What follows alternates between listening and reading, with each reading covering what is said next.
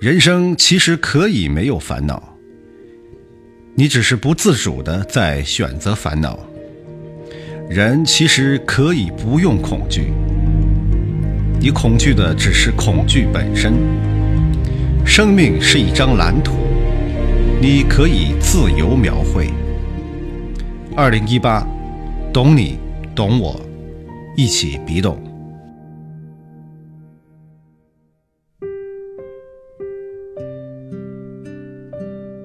第一次看到梵高的画，那美到极致的色彩和神韵，我会相信这必定是一颗宝石般高贵的心所创造。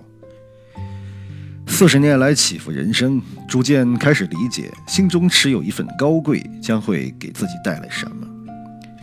我思即我见，我见即我得，人生际遇无一不是来自自己心中的需要。过年假期。我带着女儿在观音山上香，女儿问我：“观音菩萨是什么？”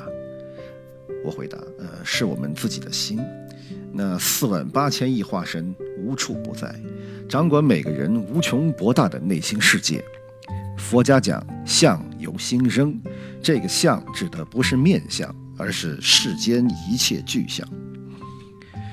你看到的、听到的、感受到的，甚至最终得到的一切人生际遇。”都来自你内心的映照。我们崇拜祈求的，其实就是自己的心。几年前，在格西老师的课上，老师手持一支钢笔，问我们看到什么。我们笑，当然是钢笔啊。老师接着说：“可是，如果我把它扔给一只小狗，那么在小狗的眼里，它是什么呢？”所有的人都愣住了。那支钢笔在小狗的眼里，竟然只是玩具。看起来同样的东西，在不同的内心呈现的信息竟全然不同。我们人生路上所遭遇的，无论是快乐、财富、荣耀，还是痛苦、疾病、悲伤，无一不是因你的需要而来。也就是说，你的心在要什么，生活就会呈现给你什么。性相近，习相远，受成长环境的影响。大多数人并不知晓自己的心中的高贵。如果丑小鸭始终想成为一只高贵的鸭子，那它注定会是鸭群里最丑的一只。它必须先要懂得，它是一只天鹅，它的高贵不在池塘，而在蓝天之上。有人会逐渐怀疑自己的珍贵，他们谨小慎微地在那个池塘里向狭小的环境妥协讨好，随波逐流。紧张地追求财富、地位、权力，觉得那才是价值。为了平常人嘴里所谓的成功，学着狡诈、欺骗，放弃内心的真我和人生路上所有的快乐，去追求一个本不属于自己的躯壳。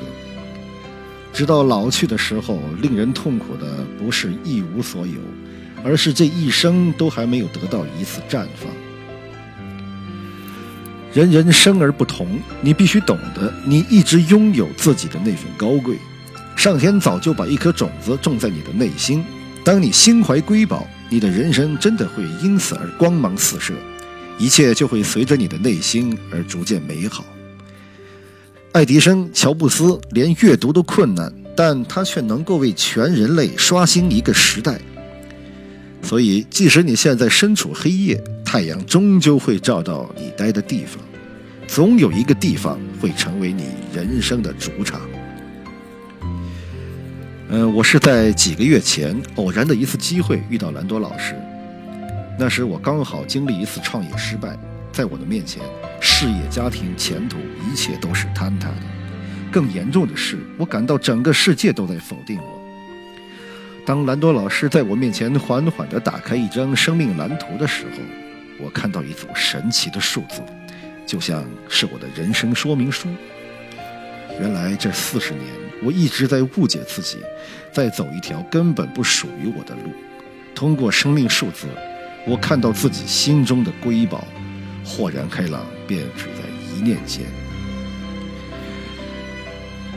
遵从自己的内心，保持高贵，放弃那些恐惧、偏见、贪婪，只留下感恩和关怀。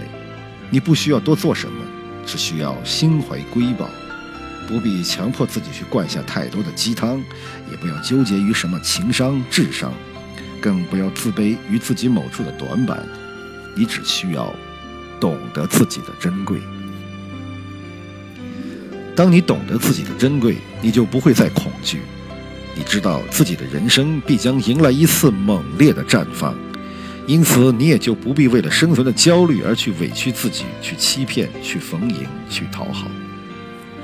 人生很贵，请勿浪费。二零一八，走进笔懂，寻找你心中的瑰宝。